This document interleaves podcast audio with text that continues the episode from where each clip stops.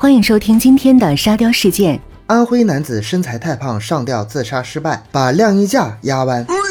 孙女反复提醒爷爷送错幼儿园，爷爷扭头离开说：“我看你就是不想上学。”男子加入二百五十五人微信群被骗七万，群里除了他全都是骗子。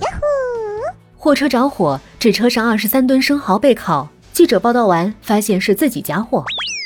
北京的哥太能聊天，劫匪换了四辆车，都因聊得太投机而没人下手。女老板被诈骗团队治好抑郁症，每天对我嘘寒问暖，亏二百万也不在乎。担心学生们坐火车手机弄丢，老师替学生们保管手机，结果全都丢了。身着黑白外套的阿姨醉倒在路边。路人报警，发现大熊猫。今天的内容就播放到这里，感谢大家的收听，咱们下期再见。